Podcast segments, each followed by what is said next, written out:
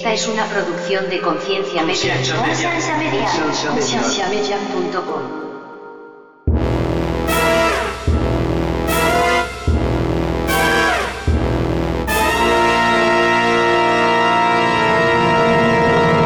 cómo estando ya 2023, eh, que una mujer decía no ser madre, o que una mujer decía no casarse, o que aún estando en pareja decían no tener hijos, eh, se vuelve un revuelo dentro de, de las iglesias y fuera de Es como una lista que necesariamente tiene que llenar a que sea completamente una mujer. Lo que ha sucedido es que se ha dado una interpretación o una lectura de, de los pasajes de las escrituras que definen el rol de la mujer bien superficial. Bienvenidos al programa de Conciencia, un programa que tiene como meta crear conversación y promover la autoeducación en las personas, enfocándose en preguntas y temas que por años han sido ignorados y vetados, y trayendo opiniones educadas y respuestas modernas a ideas tradicionales y pasadas de tiempo.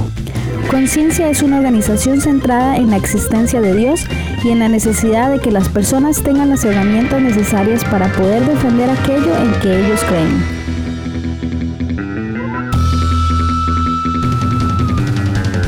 Nuestra página web es www.concienciamedia.com.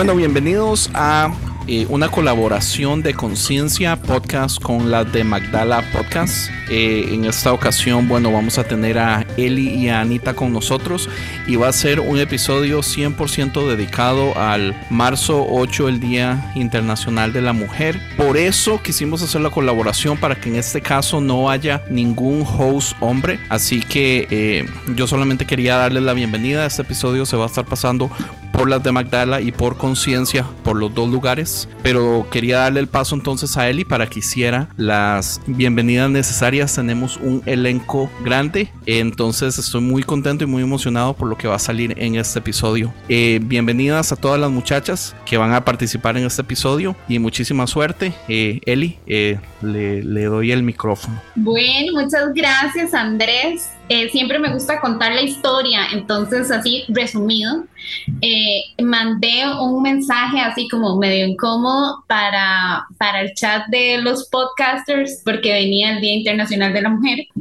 haciéndoles un recuerdo, un recordatorio eh, de la importancia de, de, hablar temas de mujer, pero, ¿verdad? O sea, como, como para incomodar, siempre para estas fechas alguno me invita y este pues ahí dejé y varios comentaron, qué sé yo, pero Andrés, eh, me imagino que también se sintió incómodo y me dijo él y quiero este, que graben en mi plataforma, que ustedes sean de las protagonistas, que ustedes hablen.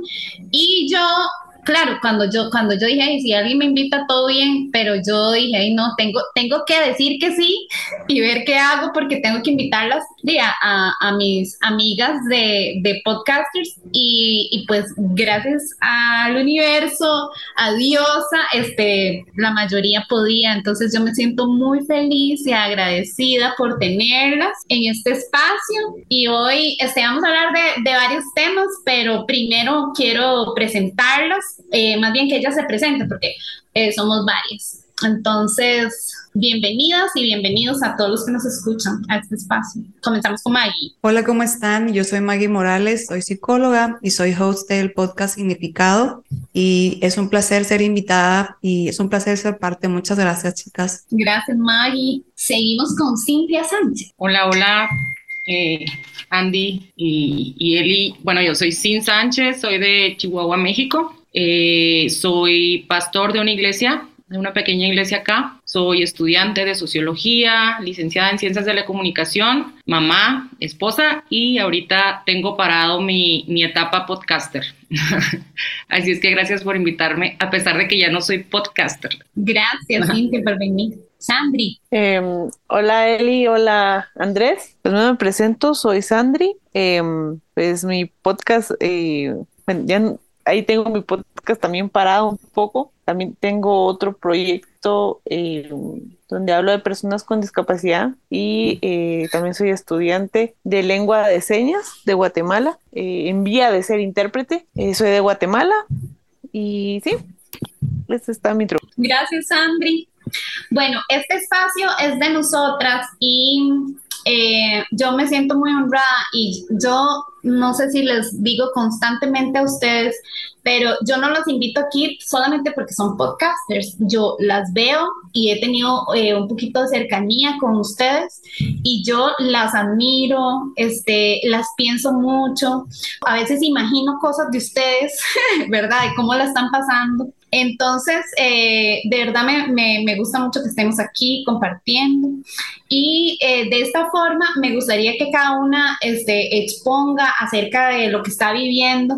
Y como estamos hablando específicamente del Día de la Mujer, Día Internacional de la Mujer, eh, enfocarnos en esto, en qué, en, en, dónde estamos nosotras ahorita, este, cómo estamos, me encanta como esta diversidad porque, bueno, Cintia y yo somos mamás Sandra no, Maggie no, bueno, hasta donde yo sé, ¿verdad? Pero este, toda la, eh, la, diversidad que cada una contempla dentro de ella, todo lo que vive como mujer. Y el Día Internacional de la Mujer es para reconocer los aportes que han hecho nuestras ancestras y que estamos haciendo nosotras en este momento. Entonces, les pido por favor, chicas, que me cuenten cómo están con sus vidas, con sus, en sus iglesias, todo lo que este, nos puedan contar. Hola, Eli Hermosa. Pues yo estoy muy contenta, la verdad, de estar aquí. Me encanta y me emociona todo lo que cada una tiene que aportar porque estoy, tengo la plena certeza de que cada una desde nuestros contextos eh, sociales, geográficos, desde, desde, nuestros procesos de vida, tenemos un ángulo, una arista diferente, ¿no? Que, y un tema que nos une en este momento que es la violencia que puede sufrir, que sufre la mujer, ¿no? Y, dónde nos ubica, en qué punto estamos cada una de nosotras. Em, desde mi perspectiva, bueno, me, comentabas que algo que podía aportar desde mi, profesión, desde lo que hago, es la psicoterapia con enfoque feminista. Y no sé si sea este ya un buen momento para empezar a compartir al respecto o si damos... Claro, este es el momento, sí. Ok, no, pues claro, pues un honor poder ser contemplada y con mucho gusto lo comparto. Eh, nuevamente, pues hoy soy host del, podcast Significado y el, la semana pasada grabamos un episodio con una mujer, una psicoterapeuta que es colega también y es amiga. Ella trabaja el enfoque feminista. Grabamos un episodio donde estuvimos hablando de cómo, cómo se trabaja, ¿no? Cómo se aborda, cuál es el objetivo.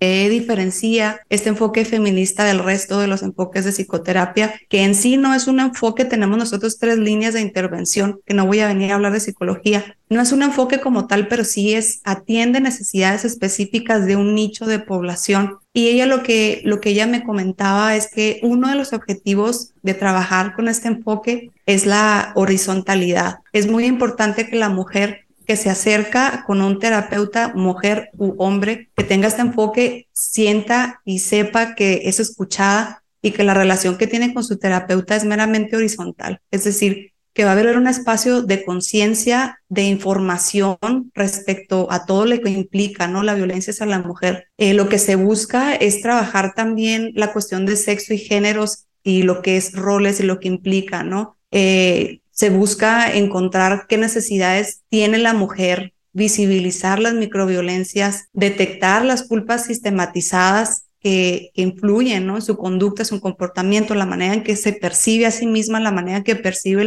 el, entorno. Eh, definitivamente, otro de los objetivos es el empoderamiento. Para poder regenerar la identidad de la mujer es tenemos tres aspectos importantes. Uno de ellos es la dependencia vital, que la mujer se sienta y se sepa capaz de, sostenerse a sí misma económicamente, que se sepa con las habilidades suficientes, ¿no? Para poder salir de ese, de ese ciclo de violencia o esa situación de violencia. Eh, el, el, segundo punto es la indefensión aprendida, que la mujer pueda empezar a darse cuenta que dentro del entorno en el que está, por algún motivo por el otro, ha llegado un momento donde siente y piensa que no importa qué haga, no puede salir de esa situación. La indefensión es muy interesante porque han, han, habido muchos estudios al respecto. No es algo que sucede eh, de un día para otro, es un proceso muy gradual donde la persona, en este caso la mujer, va aceptando y va siendo parte de sí, incluso va formando eh, parte de su discurso identitario la violencia que recibe en el entorno. Y llega un momento donde ya le resulta completamente familiar. El tercer punto es la servidumbre voluntaria. Aquí se habla de cómo, de, ahorita hablabas de los ancestros, ¿no? Y de cómo de generación en generación se van heredando ciertos comportamientos que se vuelven aceptables socialmente y que de alguna manera eh, satisfacen la necesidad que tenemos de aceptación, de pertenencia, desde antropológicamente hablando, podemos decir que cuando una persona eh, se sale de su tribu o o es eh, expulsada de su tribu, se volvía eh, mucho más vulnerable, ¿no? Para ser comido por algún león o por algún... Su vida estaba en riesgo, pero incluso emocionalmente se vuelve mucho más vulnerable, trayéndolo a tiempos contemporáneos. Cuando nosotros nos sentimos excluidos de algún entorno social, estamos emocionalmente mucho más vulnerables para recibir violencia, incluso desde una perspectiva biológica. Nuestro sistema inmunológico comienza a responder ante esta esta percepción de no ser aceptado en el entorno y nuestro sistema inmune se empieza a debilitar y eso nos vuelve físicamente más vulnerables para, para tener alguna enfermedad, ¿no? Y esos son temas muy aislados eh, que pueden, en, el que, en los que podemos profundizar bastante, pero creo que esos tres, tres puntos son fundamentales contemplarlos en la terapia con este enfoque. Qué montón de temas, qué montón de temas que no vamos a poder abarcar como queremos hoy, pero, ok, eh, chicas, em, yo, yo escucho a Maggie y yo, yo no sé si ustedes han ido a terapia, pero bueno, yo fui a terapia, he ido a terapia, estoy en terapia. Y em, yo me acuerdo decir, por Dios, necesito conseguir un psicólogo, una psicóloga con enfoque de género, porque yo me, me, sentía con muchos temas como ahí que no había resuelto de culpa y temas de roles, de, de, sí, de roles, eh, porque, digamos, la última vez que yo fui, este fue por, por temas ahí, ¿verdad? Como, como, no voy a contar mis temas, pero ok, eran temas como que yo siempre me sentía culpable. Entonces, este, también decía, si alguien que no tenga un enfoque de género me va a aconsejar y después me va a decir que no, que es cierto, que yo hice mal, me voy a sentir peor. Pero este, ser muy conscientes de que las mujeres necesitamos ese enfoque, ¿verdad? Que no sea como ese eh, consejo cargoso también de, de temas sociales. Eh, yo les, les, propuse que habláramos de temas de iglesia. Eh, no sé, eh, Maggie, cómo lo vive, ¿verdad? Pero como psicóloga. Pero siempre hay muchos temas este, que rigen en las iglesias, o sea, uno eh, y, en, y en las comunidades eclesiales de temas de, de roles de mujer y cómo eso va afectando nuestras vidas, porque ya hay como unas leyes que están intrínsecas ahí, que están eh, ya dictadas, pero que siempre seguimos y a veces es muy difícil luchar contra la corriente. ¿Ustedes cómo lo ven? A mí me, me, gusta mucho porque Cintia es pastora y entonces ella tiene como otro enfoque porque ella está desde otro lado. Pero aparte, eh, de ahí es mujer, entonces eh, me imagino que, que, es, que es así como o, algo como muy, muy diverso. Cuéntenos. Bueno, creo que, que ahorita, o sea, en la iglesia es complicado, todavía es complicado para la mujer, pero creo que se está abriendo bastante camino. Yo lo, lo he podido ver, sobre todo lo estoy viendo estos últimos días. Este, como, como tú sabes, Eli, este, el año pasado fue la primera vez que yo marché por el 8M. Ah, mi experiencia, al menos, o sea, en la iglesia, en la iglesia que yo pastoreo, fue bonita, no, no tuve como ninguna reacción negativa de las personas ahí, pero sí tuve reacciones negativas de otras iglesias hacia, hacia mí y mis hermanas, porque marchamos juntas pero este año, este, ah, sí, dime. No, Cintia, es que me gusta como entender un poco más el contexto, ¿verdad? Porque en Chihuahua eh, vos sos pastora en una iglesia eh, y eh, estás diciendo como que no tuvieron como tanto problema, pero otras iglesias, o sea, como que ustedes están en una comunidad donde son conocidas en otras iglesias. Sí, lo que pasa es que somos tres hermanas. somos tres mujeres, somos hermanas y crecimos dentro de una denominación eh, a la cual yo ya no pertenezco hace muchos años, pero mi hermana mayor todavía pertenece. Entonces mi hermana mayor, eh, eh, ella pertenece a otra iglesia de una denominación. No quiero decir para evitar más conflictos. Claro. por, mi bienestar mental más que nada. Este, pero es, fue ahí, el problema fue precisamente con las personas, o sea, pues sí somos bastante conocidas entre los cristianos de acá de Chihuahua, porque pues somos tres, mi hermana es misionera, yo estoy pastoreando una iglesia con mi esposo, entonces... a raíz, creo que, o sea, llegué a platicar contigo, no sé, si recuerdas que llegamos a platicar. Y te agradezco mucho como la contención que me diste en ese tiempo que estaba bien, bien difícil, como toda la, ah, la crítica que estábamos recibiendo de esa parte de la iglesia. Y quiero ser específica que de esa parte de la iglesia, porque de otras partes de la iglesia eh, fue al revés. O sea, em, no fue así, fue bastante respetuoso a lo que estábamos nosotras haciendo. Y este, este año Ah, vamos a volver a marchar, eh, pero este año vamos con otro grupo, vamos con un grupo de mujeres cristianas, o sea, ya vamos como colectiva y se une otra pastora de otra iglesia. Entonces, por eso te decía, o sea, está todavía como difícil la, la conciencia porque el, problema es que cuando, cuando tú comienzas a hablar de equidad de género, de violencia de género, ah, y no digo solo la iglesia, pero la, mucha de la gran parte de la sociedad piensa que estás, o sea, literal como estás en un lado muy extremo, ¿no? O sea, piensa que estás siendo el lado más extremo y radical de, de los movimientos, ¿no? Del movimiento feminista, por ejemplo. Y lo primero que, que, hacen al asustarse, pues es como poner su escudo y ponerte etiquetas y tacharte y, y todo esto. Entonces, eh, creo que para la iglesia todavía es muy complicado, o sea, como escuchar violencia de género, ¿sabes? O sea, escuchar equidad de género, porque luego, luego lo, lo, lo, asocian con movimientos feministas radicales que están odiando al hombre y que están rayando las paredes y que están, ¿sabes cómo?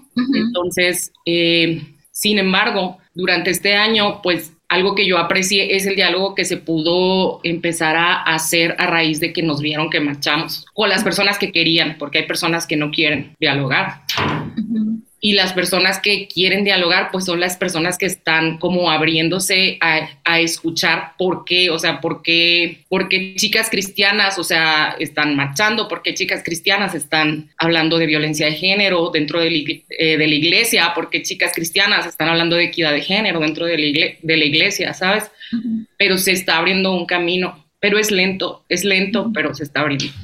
Ajá, bueno, aquí hay una parte súper esperanzadora. Eh, eh, bueno, te admiro muchísimo, Cintia, porque yo pienso, ok, yo para mí resistir, toda mi vida he resistido, o sea, no sé cómo explicar, pero toda mi vida yo siempre he sido rebelde. Y, si a mí me dicen derecha, yo, quiero saber por qué. Y si a mí no me, me satisface, o sea, yo voy a hacia la izquierda. Eh, eh, pero pienso que de aquel lado, ¿verdad? Del lado de, digamos, especial, es muy difícil, mucho más difícil tomar la decisión de ir a marchar ¿verdad? Pienso, ¿verdad? Que es cierto lo que decís.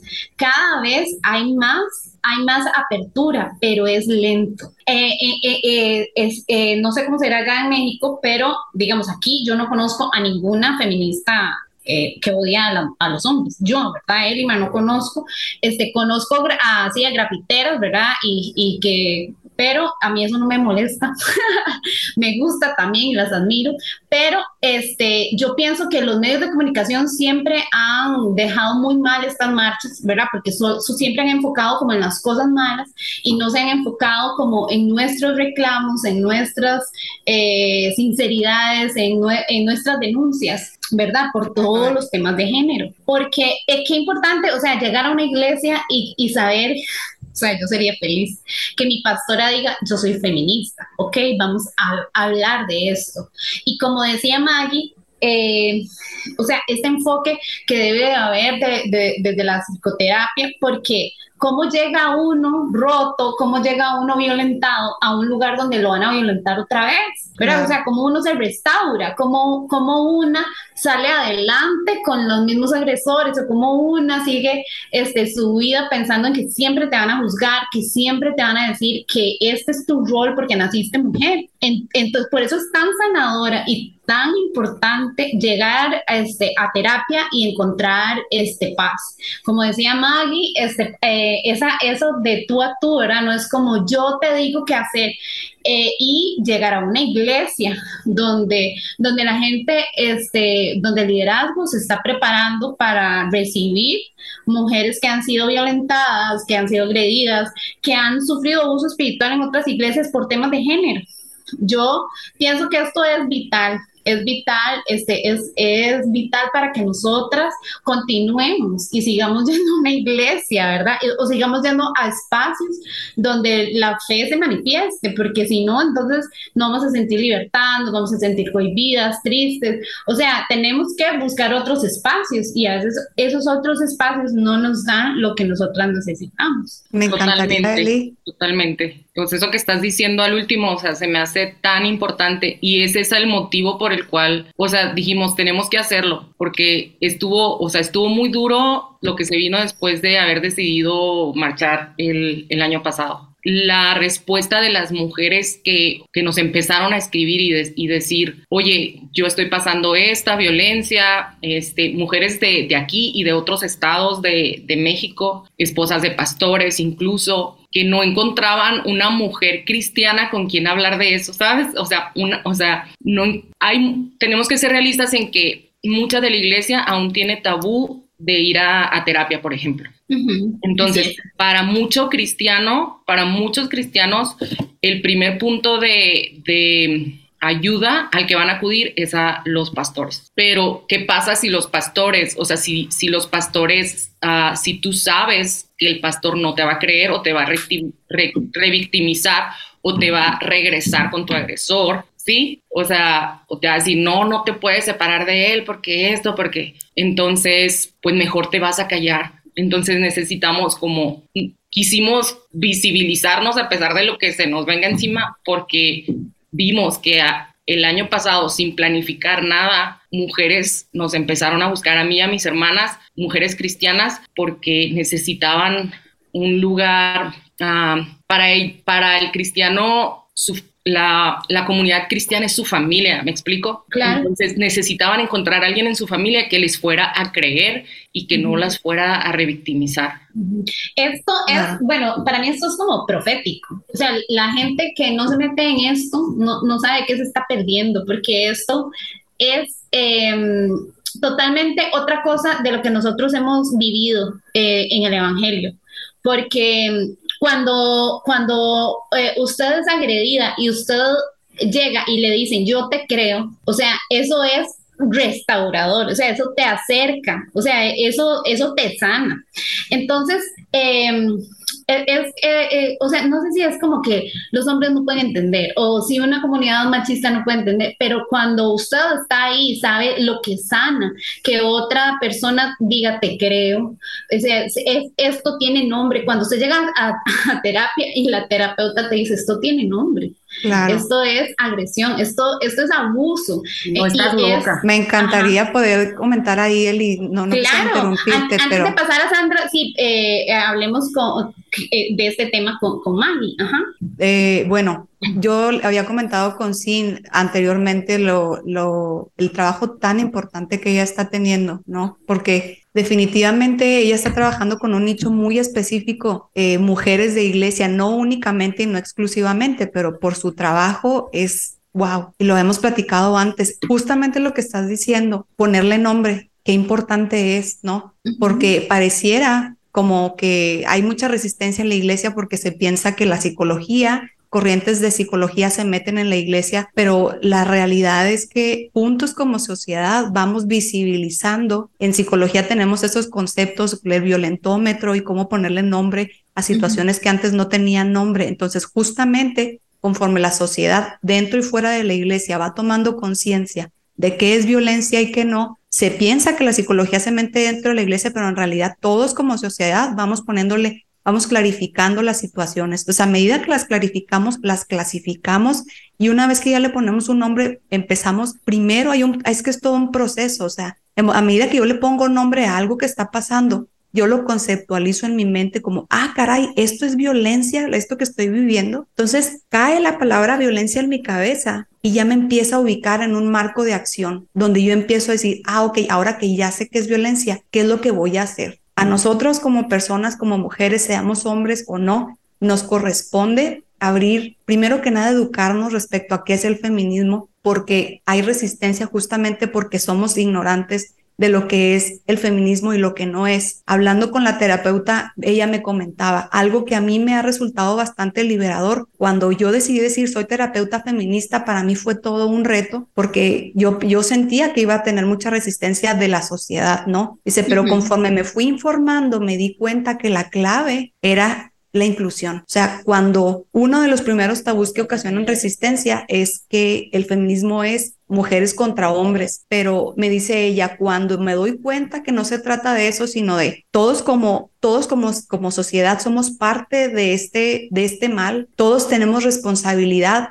a medida que vamos identificando qué es la violencia, sea con dolo o no sea con dolo, vamos vamos tomando acción desde cómo me hablo yo, cómo le hablo a otras mujeres. E incluso nosotras mismas en ocasiones como mujeres participamos con o sin dolo de este ciclo de violencia. Entonces, nos vamos dando cuenta, vamos tomando acción, el hombre se siente incluido, se siente parte de esta lucha. Yo eh, eh, quiero hacer referencia al trabajo que tiene la doctora Marina Castañera, lo dejo como referencia. Ella tiene un libro que se llama, ella es doctora en psicología y tiene un libro que se llama el machismo invisible y ha trabajado mucho en, en, investigar cómo el machismo es un sistema que afecta a hombres y mujeres por igual porque el hombre ha sido violentado desde la infancia eh, por un sistema machista que le dice que no puede llorar, no puede expresar, y de una manera de otra el hombre crece violentando. No es una justificación, por supuesto. Estamos hablando de que el problema es mucho más extenso de lo que podemos comprender. Entonces, a medida en que incluimos también al, al género masculino, entonces vamos abordándolo de una manera mucho más sistemática y mucho más integral. Sí, eh, a, mí también me pasa, me pasa que la gente cuando sabe, ok,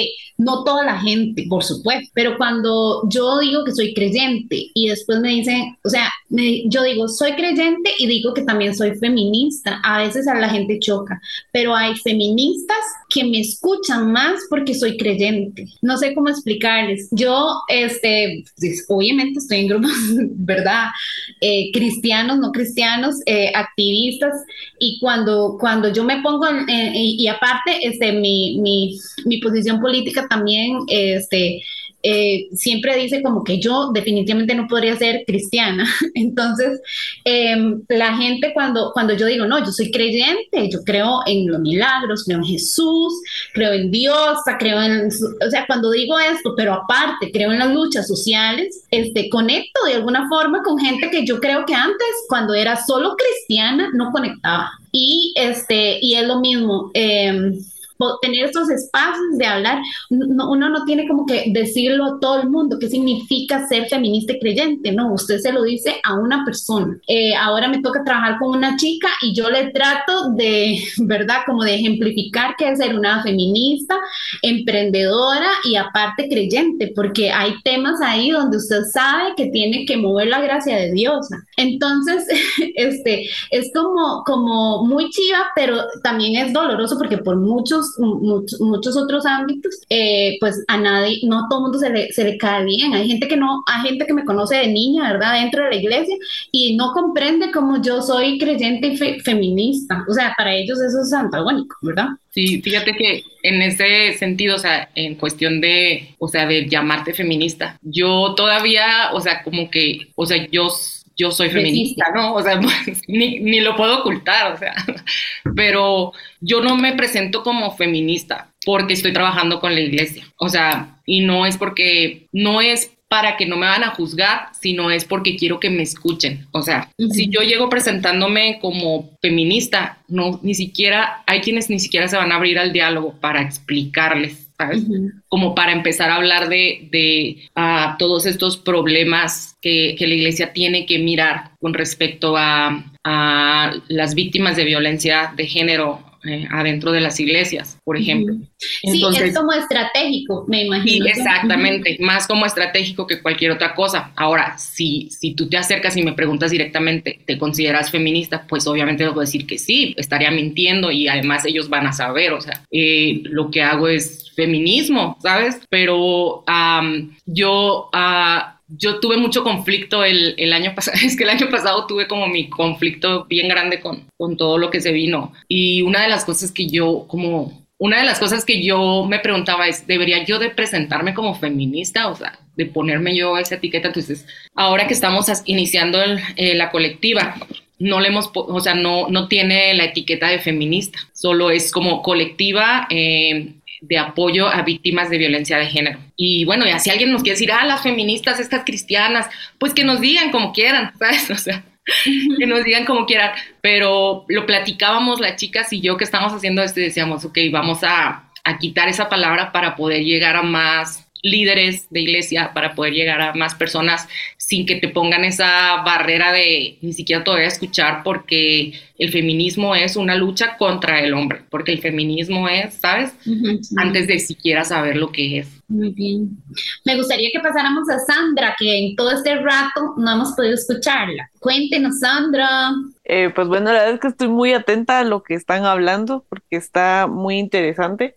Em, y pues desde mi perspectiva y mi vivencia, eh, siempre pues, crecí dentro de una religión evangélica y ahorita pues ya ya salí de todo eso porque era como muy, parecía más como una secta, entonces todo era prohibición, pero siempre existió como más prohibición hacia las mujeres que hacia los hombres. Y era algo que yo no me di cuenta, pues salí de todo eso y empecé yo ya a hacer mis mis propias investigaciones y hablar con otras personas. Ya cuando explotó la, la burbuja, eh, pues empecé a aprender más y a darme cuenta que existen muchas prohibiciones que muchas veces ni siquiera eh, o están dentro de, del texto de la Biblia, que simplemente se interpretaron como se les vino en gana y como a ellos les convenía. Me di cuenta de muchas cosas que fueron marcando el hecho de no vestirse de tal forma porque eh, está en la iglesia, eh, no vestirse de, no hablar de tal forma porque usted es cristiana, eh, usted no puede tener amigos hombres porque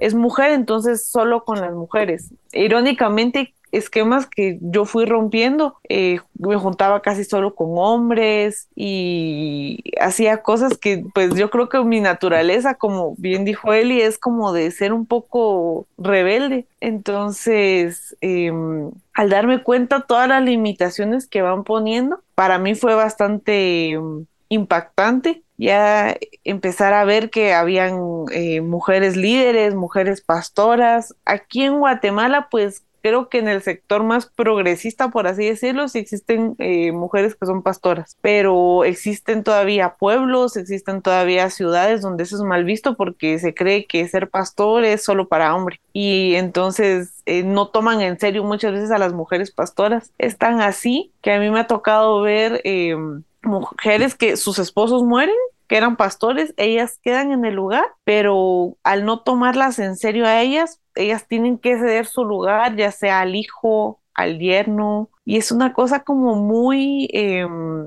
fea, siento yo el hecho que no puedan tomar en serio a una mujer por ser mujer, si puede tener la misma sabiduría que cualquier otra persona, puede guiar de la misma forma que, que un hombre en perspectiva. Y también, la, eh, como bien hablábamos, la cultura machista que existe, esta cultura de, de que se va violentando de cierta forma que van disminuyendo a la mujer. Entonces, eh, digamos, actualmente eh, asisto a una iglesia que es em, liderada por, por gringos, por norteamericanos, pero para mí sí es muy marcado, todavía me causa mucho conflicto porque es muy marcado ver el hecho de que hay reuniones de mujeres donde se les enseñan cosas de mujeres y está la reunión de varones donde se enseñan cosas de varón. Y hay también, lo que a mí me sorprendió es que hay una reunión para jóvenes solteros, porque entonces tal vez así puedan encontrar pareja. Eh, y es algo que a mí me causa conflicto. Eh, porque es como, porque habría que hacer esta como separación de, bueno, enseñémosles a las mujeres cómo ser mujeres. Entonces está esta enseñanza de hay que ser siempre súper sumisa porque pues el varón es la cabeza. Que no sé qué porque el varón es la cabeza. Sandra, qué montón de temas que tocas Em, que ya casi vamos a desarrollar bien porque este Maggie se tiene que ir, entonces vamos a darle un espacio para que se despida y agradecerle que estuviera con nosotros este rato, Maggie, gracias. Sí, bueno, perdón por la interrupción. Gracias a ustedes. Eh, me siento de verdad muy honrada. Estoy para servirles. Es un honor. Son temas muy importantes, muy delicados y conforme vamos abordándolos, obviamente estamos hablando de muchas mujeres que nos están escuchando y que se sienten identificadas. Reciban todo mi amor y mi comprensión, mi apoyo, eh, todas las que nos escuchan y quiero que sepan que estoy pues para servirles. Entonces, un abrazo a todas y gracias por el enorme honor de pues, de invitarme a participar. Gracias. Espero haber aportado algo de valor. Un beso a todos. Un abrazo, gracias. Sandri, eh, volvamos a, estos temas que siempre nos convocan. Em, y me gustaría hacerlo al revés. Acabas de contarnos que vos asistís a una iglesia, pero que todavía hay, hay temas ahí. A mí me pasa igual, Sandri, yo la, yo la, la comprendo demasiado cuando dicen yo hace unos años iba a una iglesia, este, también eran reunión de mujeres y hacían cosas que supuestamente le tocan a las mujeres. Y yo no entendía, yo que no me siento cómoda, yo soy mujer y no hago nada de esto. y lo más fuerte es que desde la iglesia, ¿verdad? Este, ¿verdad? este liderazgo que siempre es como muy importante en nuestras vidas, que son las pastoras o los pastores de las iglesias, y que ellos dictan cómo debe ser nuestra vida. Es, es muy fuerte porque yo eh, yo esperaría que en un grupo de mujeres lo que se hable es de sororidad o que se hable, no sé, de planear cómo vamos a ir a la marcha, ¿verdad? ¿Cómo vamos a atender a las chicas eh, que han sido víctimas de violencia?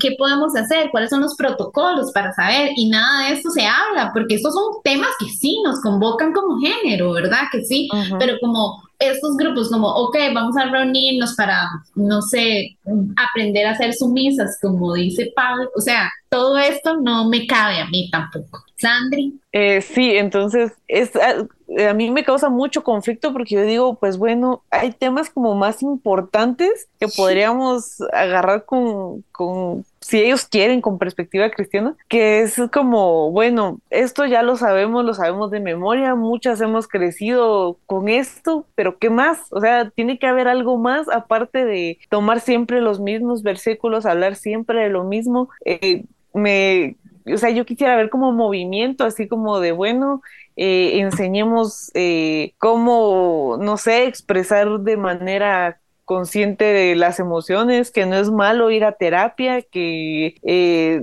si vemos a alguien en problemas, cómo podemos de verdad tomar acción también sin perjudicar a la otra persona, porque muchas veces, aunque querramos como ayudar a alguien que vive en un ambiente de violencia, también tenemos que pensar pues en el bienestar de esa persona, cómo ayudarla a salir de, todo ese círculo, o si pues aún ya tiene la venda en los ojos, porque pues es difícil a veces para las mujeres que viven en violencia, pues quitarse esa venda de decir, bueno, sí, yo vivo en violencia y necesito salir de ahí. Entonces, eh, sí me causa eh, como todo esto de, de qué más vamos a hablar aparte de lo que ya conocemos. Eh, no podemos agarrar como lo mismo y rumiarlo eh, y ponerlo a diferentes perspectivas solo por llenar como un tema. Eh, tiene que existir pues algo más.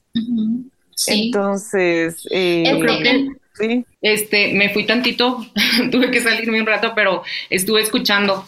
Creo que es, es eso que están comentando creo que es uno de los conflictos más grandes para eh, la iglesia, o sea, cómo, cómo interpretar algunas cosas que, algunas enseñanzas que se volvieron como bien fundamentales en, en los sistemas eclesiales eh, y que fueron pues obviamente sacadas de las escrituras. Eh, creo que, o sea, ese tema, ¿no? O sea, el rol de la mujer dentro de la iglesia, el rol de la mujer dentro de la familia, la esclavitud, cosas así que que la Biblia no deja muy claras. O sea, creo que que ah, hay temas que la las escrituras no dejaron muy claras, por lo tanto se han dado a, a múltiples interpretaciones y este tema de, ah, del rol de la mujer creo que es un tema que no debería de competir solamente o importar solamente a la mujer, sino es un tema que, que compete a todos los creyentes porque finalmente entre todos los creyentes hacemos avanzar el reino de Dios en la tierra, entonces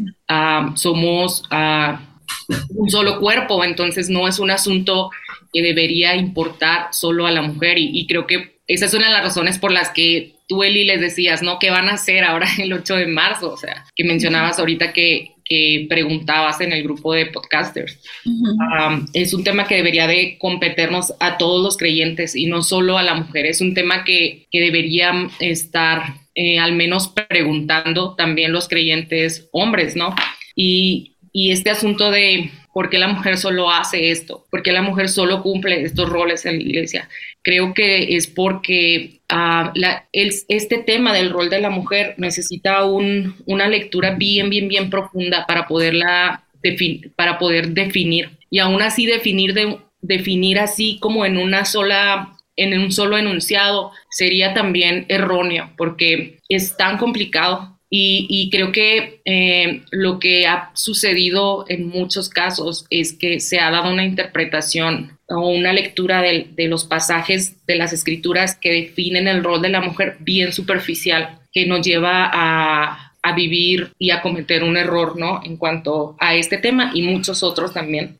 Entonces. Sí, eh, varios, varios puntos que las dos tocan. Uno, a mí todavía no me queda, ok, sin Cintia dijo como somos un solo cuerpo, pero todos los miembros del cuerpo cumplen funciones diferentes, son diferentes totalmente. Y yo pienso que a la iglesia eso siempre, la iglesia en general, ¿verdad? Siempre le ha costado o sea, tenemos que todos ser iguales. Y, y eso no es, no es verdad. O sea, o sea, ustedes y yo somos diferentes y, y nos hace eh, mujeres extraordinarias, únicas, que seamos tan diferentes. Y eso es algo que la iglesia le ha costado siempre entender, que, que Dios hizo la creación totalmente diferente. No hay quien tenga un ADN igual. O sea, es más, las plantas y todo, o sea, es, increíblemente este, maravilloso lo, lo, lo original que todo el mundo es y, y, me parece tan raro que siempre queramos meter a la gente igual, porque aquí estamos hablando de mujeres y hombres, pero a las personas que no se consideran ni hombres ni mujeres, eh, siempre tengo que hablar esto. Eh, y últimamente me convoco más porque más, más conozco gente que pasa por eso, o sea, que no, que no se siente hombre ni se siente mujer o en mi caso yo no me siento, yo sí me siento mujer, pero no me siento una mujer convencional, o sea, yo no quiero cocinar porque estoy muy cansada y cuando quiero cocinar, temas así, ¿verdad? Que siempre es como, ok, te corresponde. Eh, y, y, siempre resisto a esto, nada nos puede decir que cómo somos, o sea, cómo debemos de ser. Em, y eh, e, este era un punto y el otro punto que ustedes este, tocaban se me olvidó. Creo que, es, que, es, cierto, o sea, la iglesia, ah, hablando bien general, ¿verdad? Eh, una de las cosas que, que se ha visto es a querer como meter en un molde a todas las personas, o sea, decir, el cristiano es así y por lo tanto la mujer cristiana es así, el hombre cristiano es así. Sin embargo, creo que toda la sociedad lo es, o sea, creo que no es un problema solo de la iglesia. Ahora, no quiero con esto ni justificar a la iglesia ni quitar la responsabilidad, pero creo que es un problema de humanidad, o sea, es un problema del hombre y la mujer, o sea, es un problema de los humanos, querer meter a todos a, a, un molde y querer convertirlos igual que a ti, que tú. O sea, sucede, lo podemos ver en instituciones escolares, universidades, lo podemos ver incluso en el feminismo. O sea, ahora que he estado como conociendo un poquito más, al menos acá en mi ciudad, ya se dividieron, ya se dividieron en dos contingentes para esta marcha porque no son unas como las otras. Entonces, en todos lados tú vas a encontrar esa problemática, o sea, porque así es el humano. Y, y, es algo que definitivamente tenemos que vencer en la iglesia, hablando ahora en responsabilidad de la iglesia, porque es de lo que estamos hablando ahorita, tenemos que vencerla. Pero yo sí quería mencionar que no es un problema de la iglesia, es un problema del humano. como iglesia, yo como parte de la iglesia, yo tengo que buscar no estar tratando de convertir a todas las personas en lo que yo quiero que sean o en lo que yo quisiera ver o, en, o que sean como yo soy. Sí, o sea, la iglesia, algo que la hace tan hermosa y tan especial es que es, es que sea diversa, es que es que que, ah, que deja ver que Dios ama a cada uno de nosotros como somos, que Dios nos ama a cada uno de nosotros como somos. Y eso es lo que hace a la iglesia tan hermosa y es algo que debemos conservar, seguir predicando con nuestro ejemplo. Sí, um, sigo, insisto que el tema de la iglesia eh, es esperanzador cuando yo escucho iglesias que, que se van abriendo a diálogos. Eh, en mi caso, por ejemplo, digamos, ya, a mí ya no me interesa tener esta conversación con gente iglesia. Me interesa más tener esta conversación con gente que no cree en, en la salvación de Jesús. Em, gente que, que, no, que no, porque, que no le hace, eh, no le rebota este mensaje nunca porque han habido muchos temas de iglesia que más bien los ha separado. O sea, me interesa más este, conversar con mujeres que, que han sufrido eh, violencia y mujeres que han sido rechazadas o que todavía no saben si salir del closet, todos esos temas, porque piensan que esto las va a alejar más de la sociedad o porque las va a alejar más de, de Dios, porque todavía sienten esta culpa eh, todo, todos estos temas me interesa más tener esto y, y personalmente, ¿verdad? Todo, todo, todos tenemos, eh, ¿verdad? Somos, somos, convocadas a diferentes áreas. Personalmente pienso que es ahí donde me he encontrado eh, brillando. Em, yo ah, tengo amigas que son, tengo, ya no tengo tantas, pero digamos, tengo un par de amigas que son más mucho más conservadoras y este, nosotras nos dedicamos a hablar de otros temas. Yo, yo sé que esas ya tienen su, sus temas y yo no, no tengo que desgastarme, ¿verdad? Decirles, no, pero aquí las luchas sociales, de vez en cuando sí, mando, mando ahí mis chinitas diciendo, bueno, deberíamos de ver un poco más afuera de las iglesias, ¿verdad? Temas así, pero no me desgasto hablando de, la justicia de, Dios aquí en la tierra, ya no me desgasto eh, diciéndoles lo, reivindicador que es hablar de, de equidad, de justicia, de paz. Eh, esto ya, como en mi caso, ¿verdad? No es, no es algo que me quita el sueño. Antes sí sentía como que tenía que decirle y convertir a todos en el feminismo. a todos los creyentes, pero ya no, o sea, porque encontré que yo, ah, ok, ya entendí, porque yo soy así. Yo antes decía, o sea, qué raro, o sea, yo, yo, yo me siento tan feliz siendo como soy, ¿verdad? Tan libre, pero, pero al mismo tiempo siento como que no voy a tener un lugar donde aportarle a nadie. Poco a poco me di cuenta que podía aportarle a otras mujeres. Este, pero no hay chicas, pero no hay chicas cristianas que por decir se acercan a ti, o sea, cuando tienen, por decir, hablando de estos temas de, del feminismo, de la equidad y todo esto, o sea, este, si, hay mujeres creyentes que comienzan a ser feministas y entonces ya se acercan a mí. Ajá, y, saben. Y, más porque, digamos, no saben con quién conectar, porque son pocas las comunidades, ¿verdad? Entonces, eh, o digamos, tengo una amiga que me, que me dijo, Eli, o sea, yo no tengo, dice, definitivamente con quién ir a la marcha. Y yo, ok, vamos, conmigo. y yo me voy a comportar, ¿verdad? para que ella se sienta más a gusto, pero eh, va a ser su primer marcha. Entonces, em, eh, ella viene de un ambiente súper, súper creyente y ya tiene tiempos eh, súper creyente y súper conservador y tiene tiempos de ya no ir a la iglesia, pero aún así se siente de mal siendo, siendo, bueno, creyendo que ella es feminista.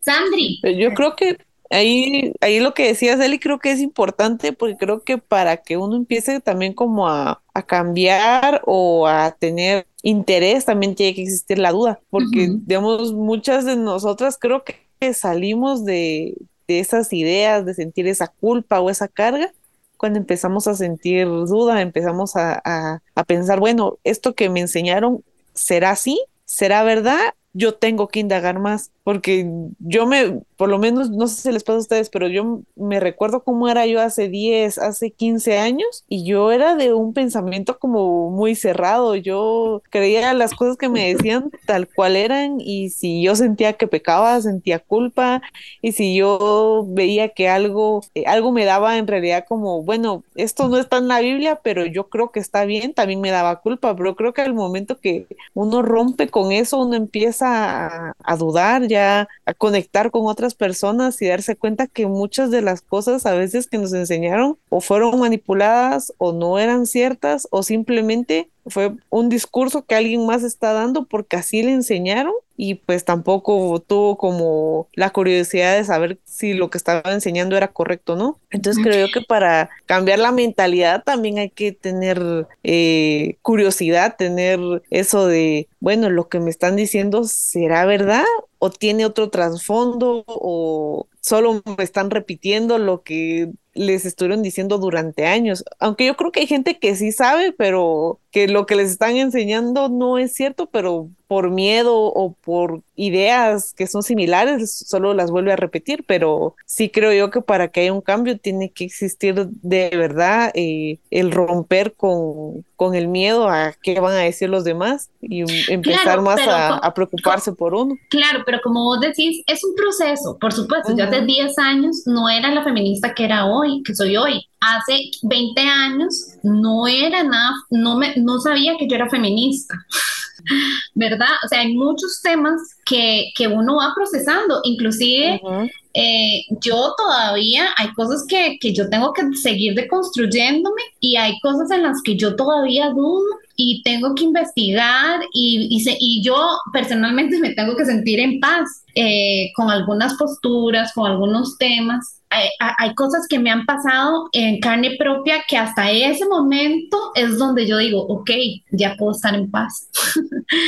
Pero creo que eso se trata, o sea, eso que mencionas, o sea, que tienes que, tienes, ah, por decir, mencionabas Sandri, ¿no? Que Ah, quizás están haciendo lo que repitieron, me di cuenta que porque estoy haciendo esto, quizás solo estoy haciendo algo que, alguien repetía y por eso yo lo creo, ¿no? O sea, definitivamente tenemos que llegar a un punto donde tenemos que saber, o sea, por qué estamos creyendo las cosas y si son nuestras decisiones, o sea, así, o sea, igual que Eli, o sea, eh, creo que se trata de ir profundizando.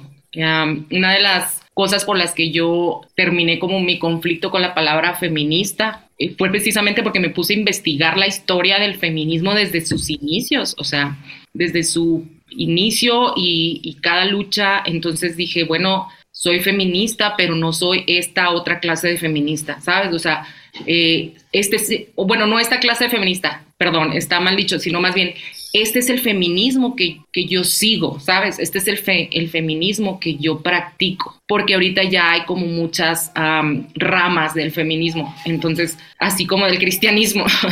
entonces, este es el feminismo que yo, ah, con el que yo soy compatible y yo lo decido seguir así, o sea, pero este no voy a seguir, ¿sabes? O sea, esto no. No tienes por qué abrazar todo lo que te presentan. O sea, tienes que empezar tú a decidir lo que lo que es bueno, porque así como en el cristianismo alguien repite y tú nomás creíste porque alguien repitió, así hay miles de ideas en el mundo que puede, o sea, que vas a agarrar solo porque alguien las dijo y ni siquiera comprobaste, o sea, de dónde venía, qué salió, qué significa realmente, y tú solo, y no puedes estar agarrando todo lo que escuchaste que alguien decía muy chido o solo lo que, lo que se repitió bastante, lo que se está repitiendo mucho, o sea, algo que he aprendido este último año que estoy estudiando sociología es eso, no puedo agarrar cualquier idea, sea la que sea, no, nada más porque la estoy escuchando mucho o porque alguien la, explica muy bonito. muy bien. Sea de lo que sea, sea de la iglesia o sea de, cualquier otra corriente. Entonces, creo que, o sea, lo que las dos comentan, o sea, va, va justo a ese punto.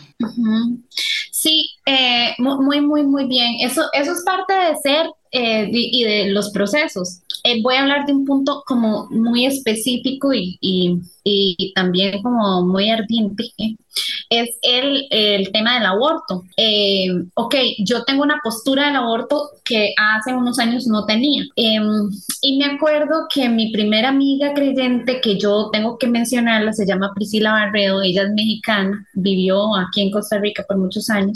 Ella fue un pilar para eh, activar la, la red a la que pertenezco, que es una red continental de mujeres pastoras, biblistas, activistas. Este, y este, ella eh, me habló, ok, me habló la primera vez de aborto. Y ok, yo me sentía muy feminista, ¿verdad? Me siento muy feminista.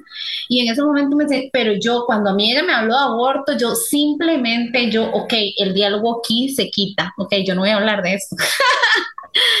y este, para mí fue como, como muy difícil, eh, porque entonces yo, es muy difícil en mi cabeza, ¿verdad? Porque yo decía, es que esto no, o sea, ya, o sea, yo entiendo que las feministas sean así y todo bien, pero yo decía, esto, estos temas no, o sea, simplemente no, no me parecen, todo, ¿verdad? Después, con, con el tiempo, como, como, como dicen, sí, comencé a investigar temas, comencé a conocer gente, comencé a vivir cosas, comencé a enterarme de otras cosas. Y entonces ya el tema no pasaba por, por mí, por solamente eh, leer y, y y hablar, ya comenzaba a ser un tema mío. Y entonces yo dije, ok, ya mi postura va cambiando y, y ahora, o sea, para nadie es un secreto, este, que yo creo en, en, en que el aborto debe ser gratuito, obligatorio, que debe ser ley. Y, este, y, y, si alguna amiga decide este, este, tomar esta decisión, pues yo la voy a apoyar. Pero, ok, todo eso fue un proceso y yo no creo que, yo tengo amigas que son feministas desde antes que yo y más de hueso colorado en feminismo y ellas no creen en el aborto. Y para mí eso está bien y está muy bien. Y si ellas este, siguen defendiéndolo me parece muy bien porque no tenemos que creer siempre en lo mismo. Pero este, creo que siempre lo que nos debe de hacer una bandera a todas es que nosotras no nos juzguemos, que nos apoyemos, ¿verdad? Este tema de, de la sororidad que para mí ha sido así, un llamado de Dios. O sea, yo, yo antes este, escuchaba de conflictos entre mujeres y así, creo que tuve, ¿verdad? Como conflicto, y yo dije, yo ahora a mí el tema de género, esto ya no me va a importar. Antes yo me llevaba mejor con hombres, ahora yo tengo más amigas que amigos. Es una vara súper chiva, reivindicadora. Yo dije, yo ya no voy a desconfiar de mis amigas. O sea, si tengo que desconfiar de alguien, va a ser de un hombre, pero no de mis amigas. o sea, todos estos temas, pero todo es un proceso. Entonces, ok, volviendo a esto, eh, los principios este, que nos rigen, pero como creyentes, ¿verdad? Este tema de la reconciliación, la aceptación, la inclusión, eso es lo que nos debe de mover, aún creyendo en cosas que no creemos todas. Anita, bienvenida. Hola, ¿todo bien? ¿Cómo están?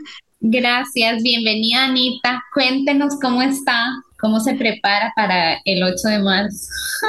Pero sí, el tema, eh, lo que nos convoca, lo que estamos a punto de conmemorar y demás del 8 de marzo y todo alrededor de este tema, pues sí me, me tiene pensando siempre estos, estos días como el 8 de marzo, 25 de noviembre, desde antes que llegue la fecha, me dejan pensando en tantas cosas, lo, por dónde vamos, la violencia por dónde estamos y eh, la violencia que seguimos viviendo, lo que falta por hacer y así. Pero bueno.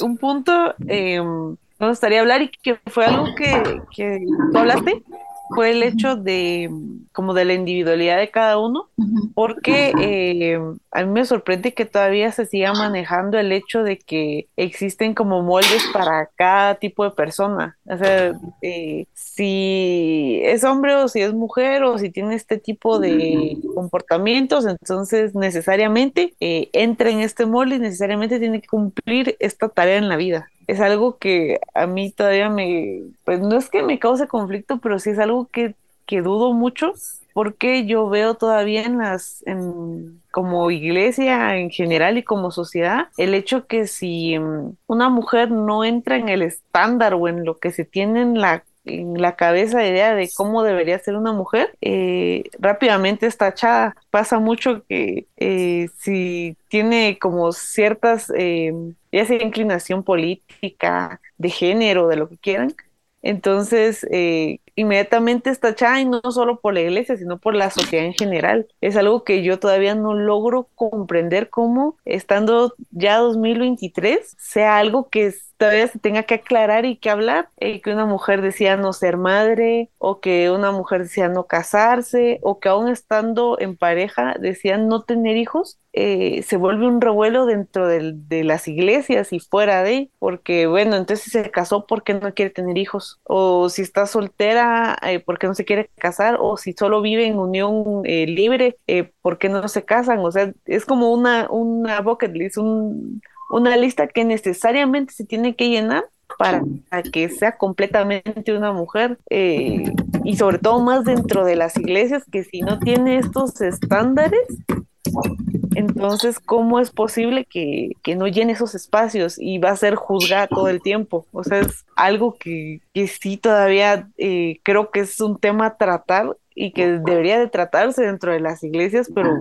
el hecho de no juzgar a una, a una mujer o a un hombre, pero sobre todo a una mujer, que normalmente es la que lleva la mayor carga, por la decisión que tome eh, sobre su vida profesional, su vida íntima, sobre su cuerpo, eh, debería ser una decisión libre. O sea, ahí yo creo que la gente no debería de meterse. Eh, es más, deberían que, bueno, no se va a casar, apoyar que no se case, no va a tener hijos, aplaudirle que no va a tener hijos. O sea, está siendo responsable de cierta forma de lo que está haciendo y no está afectando a otros. Entonces, sí creo yo que el hecho de ser individual y eh, entender que su rol va a ser otro dentro de la iglesia y dentro de la sociedad es importante, que no tiene que cumplir ciertos estándares para de verdad poder cumplir un, rol eh, beneficioso dentro de, de un círculo, dentro de un grupo. Para ser buena, calificada como buena mujer o como la mujer virtuosa.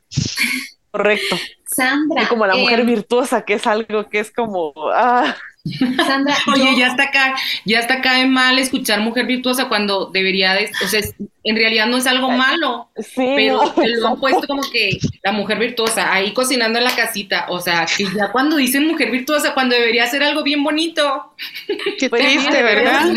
La mujer virtuosa debería ser una mujer que está haciendo lo que, lo que debe y lo que puede y no el, ay, en, en jugando a la casita teniendo de tres a seis niños, ¿verdad? Que de este, eh, eh, verdad... Sandy, este, a mí yo de verdad te admiro mucho porque yo pienso en Guatemala, le tengo un amor a Guatemala. Hace poco Anita y yo grabamos con una amiga que es guatemalteca, pero todos estos temas que vos tocas, yo sinceramente pienso que son mucho más difíciles en, en Guatemala. Ah, sí. Yo pienso, y, de la zona donde vos sos, por eso es que yo te admiro tanto, ¿verdad? Porque yo pienso que debe ser bien difícil, porque en mi caso, a mí muchas cosas me las han servido y, y, a nosotras muchas cosas se nos han servido, ¿verdad? No hemos tenido que luchar por ir a la universidad, por votar, por hablar. Eh, este, si, si ya he estado, está en una iglesia, posiblemente usted ya, ya haya podido hablar de, ah, en un púlpito, qué sé yo, ¿verdad? Tenemos muchos privilegios, como dice Anita, sí. Pero cuando vos hablas de tantos temas que de verdad nos afectan, nos afectan no como las víctimas, sino nos afectan porque, porque de verdad hemos sido como, em, eh, se han normalizado muchos temas y al final hemos, hemos sido muy oprimidas, pero no nos hemos dado cuenta en muchos temas.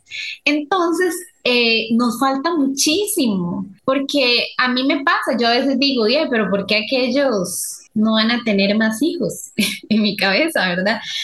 Y, y, yo misma me respondo, ¿usted qué le importa? pero son esas, son esas eh, preguntas, ¿verdad? Y cuando a mí me dicen, pero ¿por qué no le da un hermanito a Ever? Me dan a cólera. Temas usted así me lo va a patrocinar. Sí, yo, ajá, yo siempre digo, y usted va a ser patrocinador. Exacto, eh, pero son muchos, muchas cosas que, como vos decís, no respetamos y menos se respetan dentro de las iglesias que muchas veces quieren que todos seamos iguales eh, y, decisiones tan personales este, como las que comentaba, son, cosas en las que nosotros tenemos que, que apoyarnos y que, cuánto nos hace falta. Quiero, quiero enfatizar la, la sororidad de, de Eli, este, porque de verdad, o sea, se me hace bien lindo cómo puedes empatizar con cada una de nosotras en las diferentes situaciones que estamos. O sea, es verdad, Sandri está en un contexto bien diferente al de nosotras y luego yo estoy en un contexto diferente al de ustedes, al de, al de él y al de Anita. O sea, y, y me, o sea, me encanta ver cómo, cómo se puede dar pues esa, o sea, realmente esa sororidad de, de poder, no como, o sea, esa tendencia que tenemos tan grande los humanos de, encontrar nuestras diferencias, ¿sabes? sino encontrar esos puntos que nos pueden unir y no solo eso, sino encontrar cómo yo puedo apoyar, o sea, cómo yo puedo ser un, un, apoyo para ti en el contexto en el que estás. Y es verdad, o sea, yo pasé por Guatemala, no me quedé en Guatemala, pero me quedé en Nicaragua y creo que tienen muchas similitudes el cristianismo de, de Centroamérica, no sé Costa Rica, pero me tocó ver este, iglesias muy radicales en muchos sentidos y, pues siento mucho que, que, tengas que estar pues bajo ese contexto de, de, lo que es la iglesia, ¿no? O sea, porque pues no debería ser así. Ay, ya voy a llorar. Sí, es muy fuerte, es muy, muy fuerte porque eh, realmente eh, hay lugares en mi país que son mucho más conservadores y, y hablando abiertamente, las zonas eh, más rurales, las zonas costeras, es donde, algo, donde un tipo de cristianismo llega, se instaura ahí y oprime más. Son las zonas más desprotegidas a nivel de, de gobierno también, posiblemente sí pase en, en, casi todo el continente, y es, son las zonas donde más difícil es todo para las mujeres. Es aquí donde yo digo, yo soy privilegiada y suena horrible, pero yo es aquí donde yo tengo que decir, esto no puede ser, no puede ser mi mirada siempre. O sea, tenemos que ver más allá. O sea, escuchar historias y acercarnos y si Dios nos llama, pues misionar y si Dios nos llama, acercarnos más, pero este, no, no pensar que como yo o sea, es el mismo tema. Yo no voy a apoyar el aborto porque hay demasiadas este, formas de planificar y hay demasiada información, ¿verdad? Y nos olvidamos de todas estas mujeres que no tienen forma de planificar y nos olvidamos de todas estas mujeres que no tienen este, ningún, ningún soporte económico, ni emocional, ni mental para poder criar a un niño, ¿verdad? Entonces, son todos esos temas, por eso es que siempre es importante hablar y... y, en eso que mencionas, el problema es cuando agarramos como una, como un bando, por, por decir, un equipo, ¿no? O sea, yo soy pro esto, yo soy contra esto, y dejas de ver personas porque tú estás defendiendo tu bando. Pero la cosa es que hay personas detrás de cada idea, ¿no? O sea, detrás de cada juicio que tú haces, hay personas que tienes que ver y lo que tenemos que hacer es ver personas y no estar como defendiendo posiciones, ¿no? O sea, esta es mi posición y la voy a defender a muerte y no importa a quién estoy juzgando más de lo que ya se siente juzgado, ¿sabes? O sea, no, no importa a quién estoy dejando en solitario porque no encuentra con quién hablar, porque en todos lados se siente juzgado. O sea, el Jesús nos llama a servir a personas no agarrar ideologías, y, o sea, ideas, pues, o posiciones más bien, no agarrar posiciones. y una de las cosas que, que, como iglesia sería bien bonito que entendiéramos es que hablando otra vez sobre todos estos temas que no nos quedan claros, o sea, en las escrituras de decir, pues, ¿qué quiso decir? Parece que aquí dice que la mujer tiene que esto y acá dice esto y se contradice o no queda claro, dice esto sobre la esclavitud, dice esto sobre, ¿a poco apoya la esclavitud? O sea, lo que tenemos que es a, amar más que a tener la razón, ¿sabes? Caminar amando más que caminar teniendo la razón. Entonces, uh, yo pido la palabra.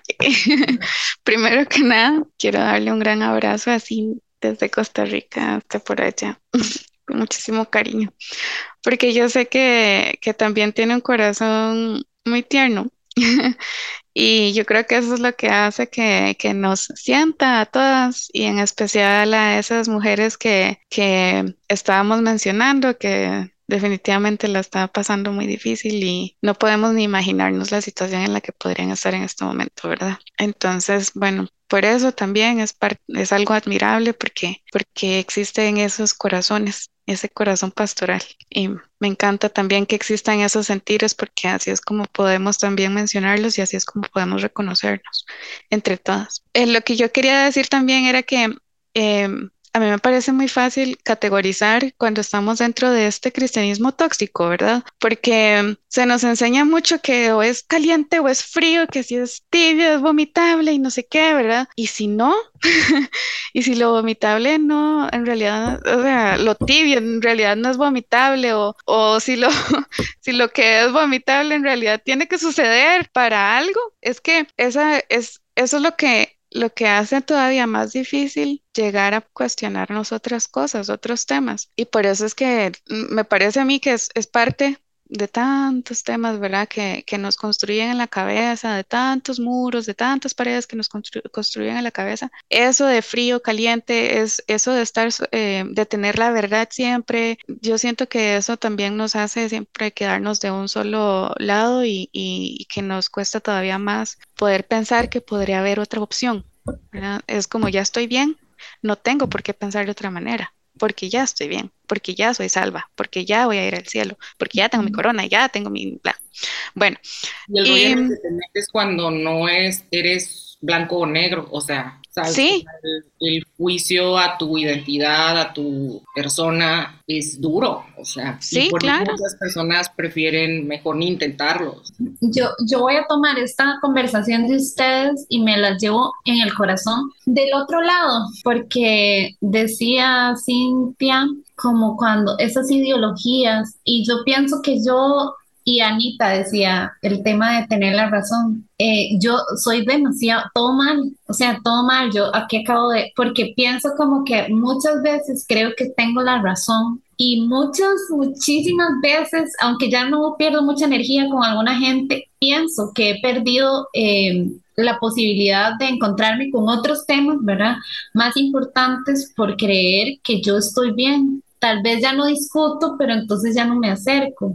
Y, bueno, porque me, me, estaban, como por decirlo así, en un bando, como decían ustedes, y me pasé totalmente del otro. Entonces, por ejemplo, a mí me, me ha pasado este, que yo ya no quiero irme a tomar un café con, un, con una persona creyente que, que, no cree exactamente en lo que yo creo. Y, y, y eso está muy mal, porque, ok, está bien, yo no tengo que discutir, eso está bien, yo no tengo que gastar energía, pero pienso que hay muchas cosas que nos deberían de unir. Em, no sé cómo lo han vivido en sus países, pero aquí en Costa Rica, antes quien era católico, eh, era vomitaba el, el, el, el cristiano evangélico y al revés, ¿verdad? Entonces, si te crían de una forma, sos lo contrario al otro. Pero aquí pasó algo en Costa Rica, que, que, es un movimiento que ya he hablado continental, acerca de la política y las supuestas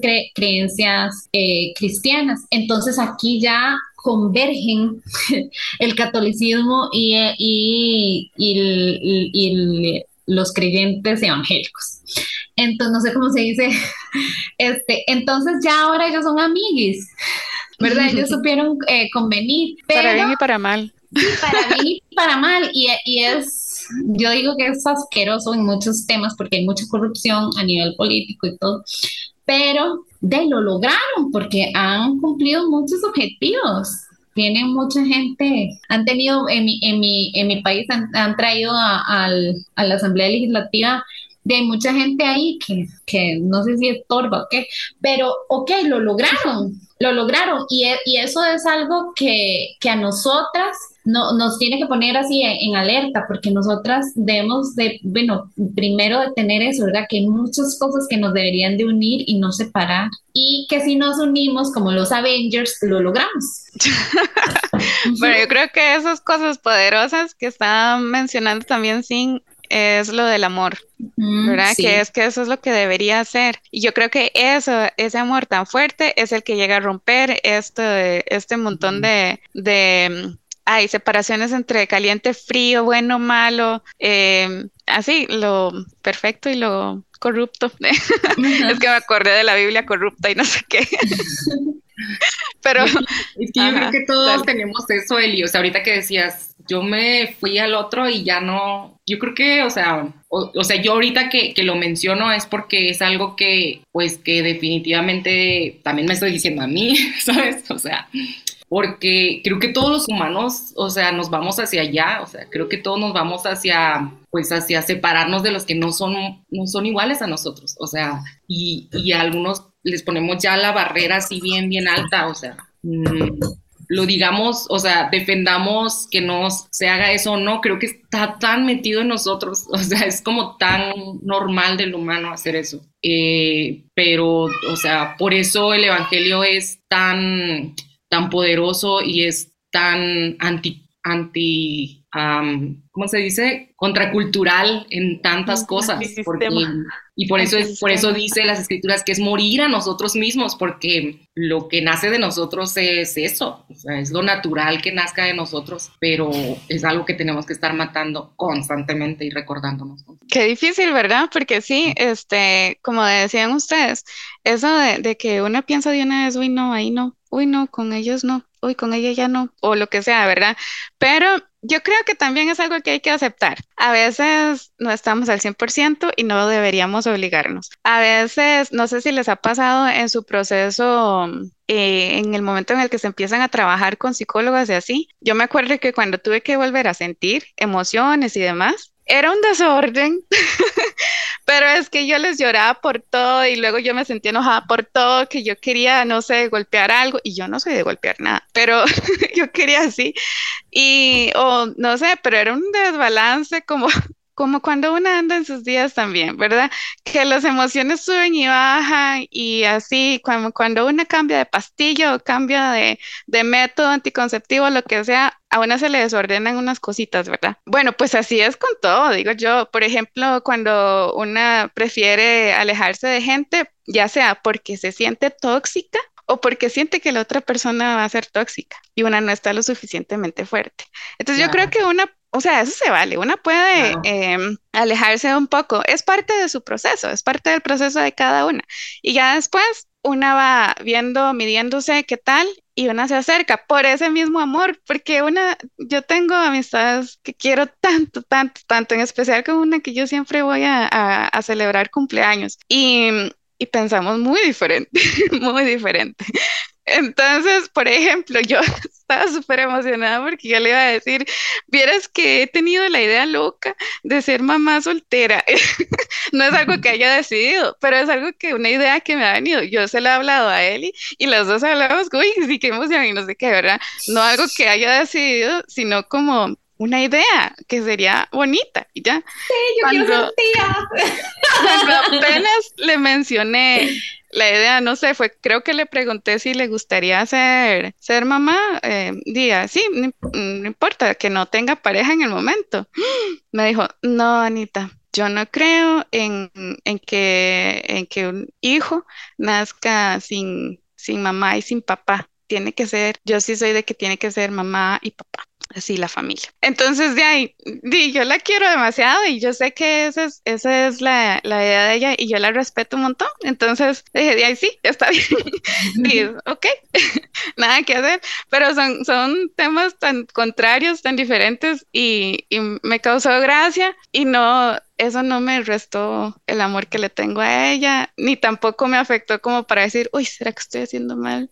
Ni nada así. Entonces, ese tipo de cosas temas parecidos y yo creo que se vale. Se vale alejarse y luego acercarse y así está en Sí, claro, también. O sea, y definitivamente hay personas a las que ya no te vas a acercar, o sea, pero no quiere decir como que, o sea, por, por, como tú dices, hasta por amor, ¿no? O sea, hasta por amor, o sea, te mantienes así de lejitos, ¿no? Pero sí, o sea, creo que el chiste es poder crear esos puentes y escuchar, ¿no? O sea, escuchar a las personas, aunque tengan algo diferente que decir, ¿no? O sea, por eso es por decir eso que comentas de tu amiga, o sea, evitar, creo que un conflicto bien grande también es evitar poder decir, o sea, escuchar sin decir lo que tú crees, ¿sabes? O sea, poder escucharte y, y, desahogarte y contarme tus historias y tus experiencias y tus deseos y tus anhelos sin yo tener que decirte lo que yo creo. Que, pues, o sea, si tú no me estás preguntando qué creo yo, o sea, poder contenernos a, a tener siempre que dar, no, pero yo creo, o sea, siempre corrigiendo a las personas y pues el cristiano sí, sí, sí tenemos esa tendencia, la verdad. Corregir, sí es cierto. Ajá, corregir. Dentro del cristianismo es como, bueno, también creo que es parte de la cultura latina, es como el tener que corregir, o sea, creemos que como tenemos la verdad absoluta o que lo que nosotros pensamos es, es lo correcto y no hay otra cosa. Entonces siempre queremos corregir y creo que es algo que hay que luchar por eliminar. A mí por lo menos me cuesta mucho, digo, no tengo que abrir la boca si no me están pidiendo mi, mi opinión, pero eh, la verdad es que, o sea, es algo con lo que últimamente he estado luchando porque digo, si no me están pidiendo mi opinión o la persona no va a cambiar de mentalidad, como para qué estoy ahí yo metiendo mi cuchara, no tendría que ser así, tendría yo que evitar conflictos eh, porque hay pensamientos o yo no voy a cambiar o la otra persona no va a cambiar. Entonces, creo yo que, creo que volviendo un poco al, al, al tema, el cristianismo tendría que ser algo basado en el amor donde la gente pueda llegar y refugiarse, o sea, tendría que ser un refugio y no un miedo constante a que te juzguen o, te señalen, sino tendría que ser ese refugio donde, bueno, eh, yo sé que no importa qué tan diferente sea al contexto en el que estoy, si llego con una persona cristiana, sé que voy a encontrar el confort que estoy buscando, no, no sentirse solo, sino sentir o saber que tenemos un aliado o alguien que nos va a ayudar en ese momento que de verdad lo necesitamos. ¿Y qué estaba diciendo sin terminó la idea? Mm, sí, ajá, sí, sí la terminé. Me quedé. Este, volviendo a, a, esto más, más cerca del feminismo, yo, yo creo que ser feminista y creyente tiene toda una convocatoria desde, desde lo alto. Es algo en lo que yo creo y, y tengo que siempre decirlo porque cada vez que una mujer se siente un poco feminista y es creyente eh, y va iniciando esto, a veces no se siente como, como que lo pueda lograr. A mí me pasó, de fijo a ustedes les ha pasado, eh, hay muchas cosas que uno, una comienza ahí a rebotar pero las alarmas se encienden y eso es importante. Yo ahora estoy como en esto de que yo no estoy yendo a ninguna iglesia, eh, excepto a las de Magdala Podcast.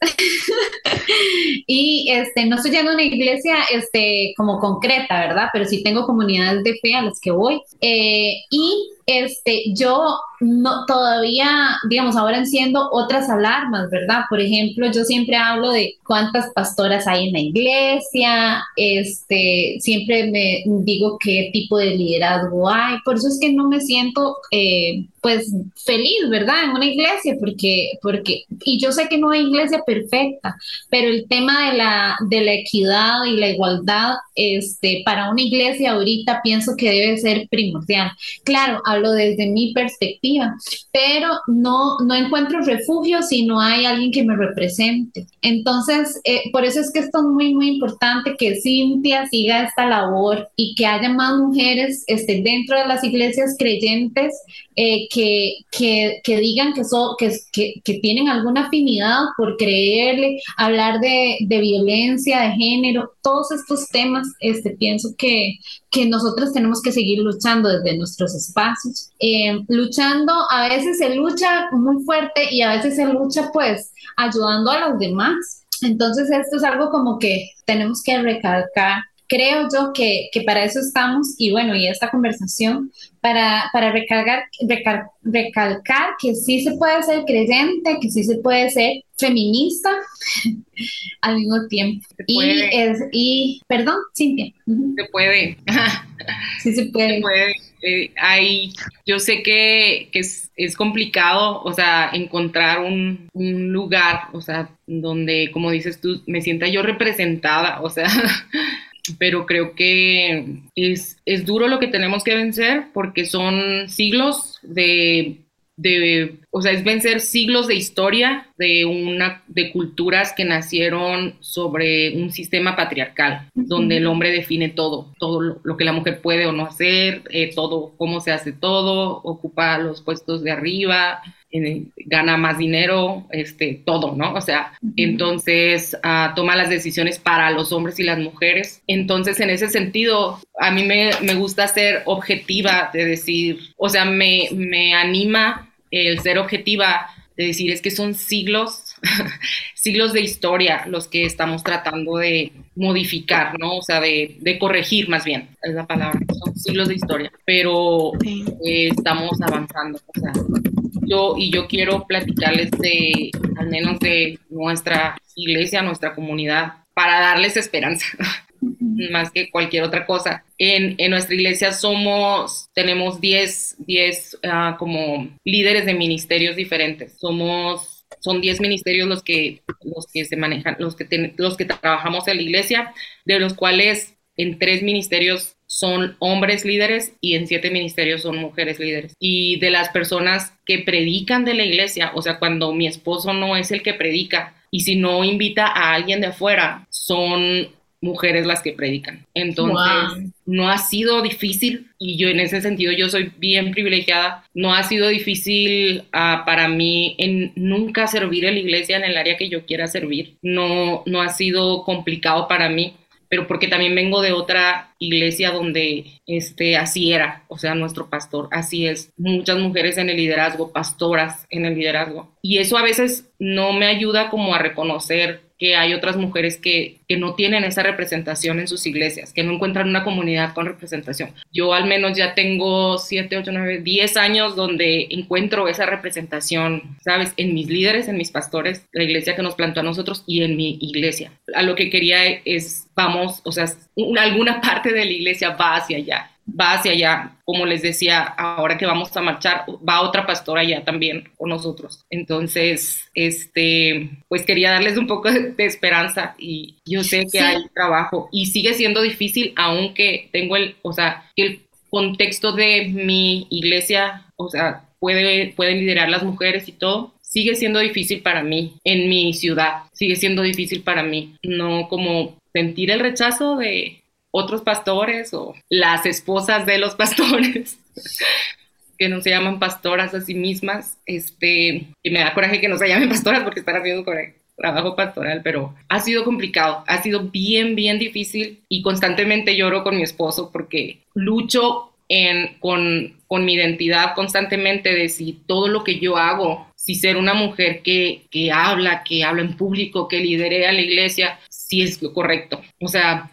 constantemente estoy luchando con esa otra voz que dice, no deberías de hacer todo esto que estás haciendo, no deberías marchar, no deberías liderar en la iglesia, no le deberías decir a los hombres, o sea, no dirigir hombres, o sea, a pesar de que nadie en mi iglesia me lo está diciendo, pero son siglos atrás de mí, siglos de historia atrás de mí que me dijeron, o sea, aunque yo no viví siglos, ¿verdad? Pero es una historia de siglos que, que, que cada uno de nosotros como humanos venimos cargando, en los que estamos cimentados cada familia, cada, cada mente está cimentada en siglos de historia, que aunque mi contexto ahorita es sano para yo florecer y ahora ayudar a otras mujeres a florecer, aún así yo tengo también esos siglos detrás de mí que constantemente todavía me están diciendo, no, este, ¿por qué lo haces? Este, eres una rebelde. ¿Sí me explico? Uh -huh. Sí, pues, eh, bueno, insisto, o sea, yo, yo las admiro cada una desde sus ángulos. Y, y solo te voy a decir, Cintia, que qué bien que hablas de tus ancestros y bueno, que, que reconoces que hay una carga ahí que sigue, pero que también te duele y no querés seguir con eso porque tenés hijos, ¿verdad? Entonces tus hijos ahora tienen otro legado y, y, algún día tus hijos van a hablar de esto, o sea, a mí se me heredó algo diferente y, y, y, posiblemente para ellos la lucha vaya a ser más ligera, van a tener otras luchas, pero va a valer la pena, va a valer la pena que nosotras podamos traer más justicia a esta tierra, porque ese es el llamado eh, que Diosa nos hace, es, eh, ese es el reino de Dios aquí en la tierra sino de qué estamos hablando, o sea, sino para qué estamos, solo para gozar la vida. este, se, se goza, pero se llora y se llora bien, o sea, se llora porque luché por algo. Eh, entonces, usted siga llorando y siga esforzándose, ¿sí? A Anita también le pasa, es que ahorita ella no está llorona y a mí también, pero nos pasa, o sea, hay, muchos temas que, que nos atraviesan, eh, que volvemos a, nos volvemos a ser creyentes, pues dejamos de serlo, seguimos haciendo, o sea, son muchos, muchas cosas ahí que nos revuelcan. Es parte de, es parte de. Ajá, pero por dicha, después vemos, ¿verdad? Como todos esos milagros manifestarse porque hemos seguido luchando también. Qué belleza ese, todo ese trabajo, porque estoy segura de que tampoco es que salió así solito. Sí, sí entiendo que, que haya muchas facilidades, pero definitivamente todo lo que has estado construyendo no ha sido algo que se hubiera hecho solito sin ti.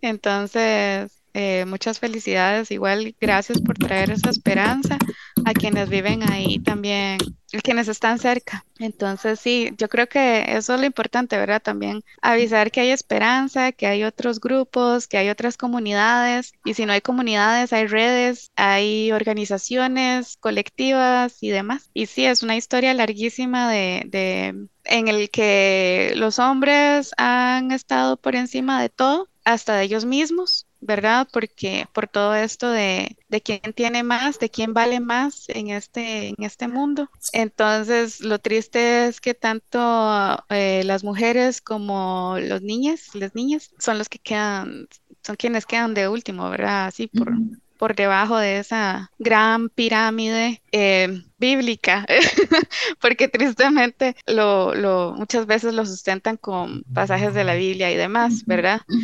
Entonces sí, qué, bonito poder ir rescatando, e ir viendo, leyendo las cosas de manera diferente, reconociendo que hay otras voces, reconociendo que hay no solo un Dios, sino también diosa, que incluso hay historias que no están en la Biblia o que estuvieron en la Biblia y que en los escritos antiguos luego cambiaron, que había una Shera, que todo esto, ¿verdad? Que hay.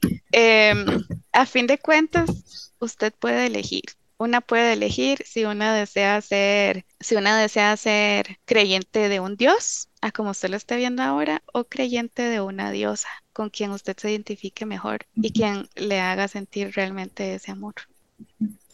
Sí, chicas, muchas gracias por este espacio. Eh, es demasiado rico. Em, a mí me gusta esta esperanza que, que, nos deja este, Cintia. Eh, siempre pienso como que todos estos temas que, que, menciona Sandra es algo que siempre debemos de tener presentes eh, para estar alerta, siempre, siempre. Pero yo sí tengo esa esperanza de que, de que los creyentes eh, hemos estado cambiando y queremos como más justicia eh, dentro de nuestras iglesias, queremos este, mejores ambientes para mujeres agredidas, eh, que hemos ido rompiendo todos estos temas de, de que no se va a la psicóloga, ¿verdad? E, esto, eso eh, se ha ido rompiendo y tenemos que seguir luchando por esto, ¿verdad? Que no sea un tabú. Les agradezco muchísimo. Eh, em, quería hacerles una pregunta este, que no tienen que, que, contestar, más bien una pregunta que no contesten, pero que nos pueda hacer como un poco meditar, ¿verdad? ¿Qué es lo que Dios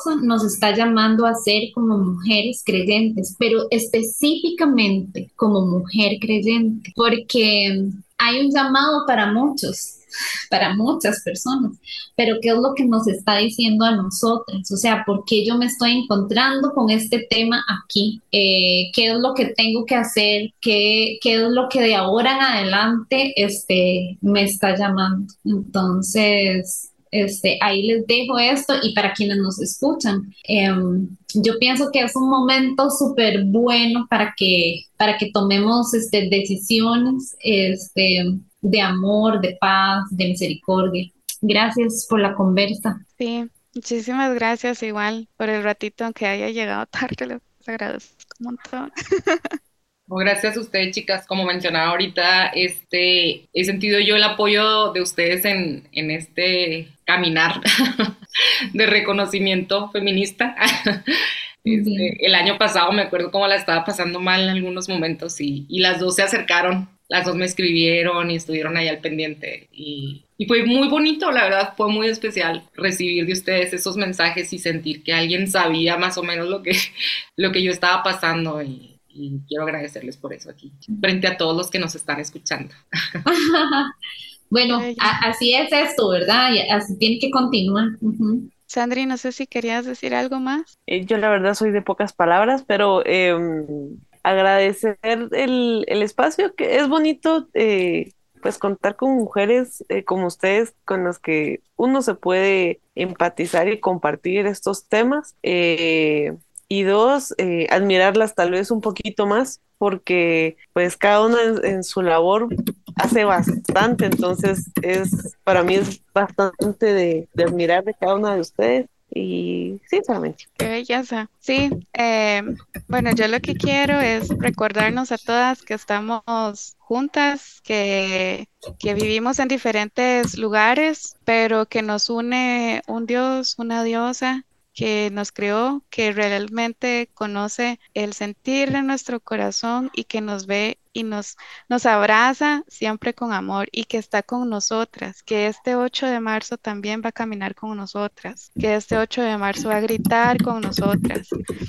Y si hay que defendernos, porque yo sé que en muchos lugares es hasta peligroso ir a esta marcha, si hay que defendernos, ella también está con nosotras y ella va a defender a las demás junto a nosotras. Entonces, sintámonos fuertes, acompañadas. Yo sé que la distancia tampoco nos permite tal vez darnos ese abrazo físico tan rico, ¿verdad? Pero, pero sepan que aquí al menos él y yo, las de Magdala, nosotras no sabemos todo, pero, pero sí sentimos mucho cariño y tenemos mucho amor también que nos, que, deseáramos que sientan de alguna manera y sabemos que por medio de, ese espíritu, de esa espírita, la Ruá, podemos unirnos también. Entonces, en oración y, así, con ese cariño, vamos a estar siempre juntas. Yo la sigo esperando en México, ¿eh? Ay, qué Eli dijo que iban a venir. Sí, yo también. Yo quiero ir. Yo quiero ir para allá, pero. Uy, qué rico ir a Guatemala. Qué rico ir a México. Sí, también. Gracias. Y bueno, por México con taquitos y aquí por, por tamales. Uy, qué rico, sí. De, pasada nos queda Sandria a todos. Y gracias por el espacio. No sé si le agradecieron a, a Conciencia. No, no, no le agradezcamos nada. Ah, tomamos el espacio, pues. Gracias. Andrés, edite todo eso, ¿verdad? bueno, gracias chicas, las quiero mucho, me encanta este espacio y deberíamos de repetirlo más seguido. Abrazos. Abrazos.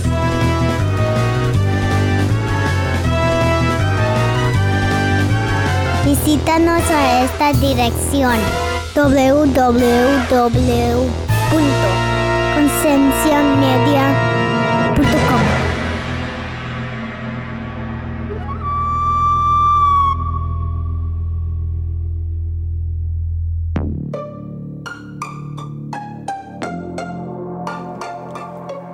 Hey, ¿te gustó este podcast? Visita Podcast Cristianos en Español en Instagram, Facebook y Twitter para encontrar más podcasts como este.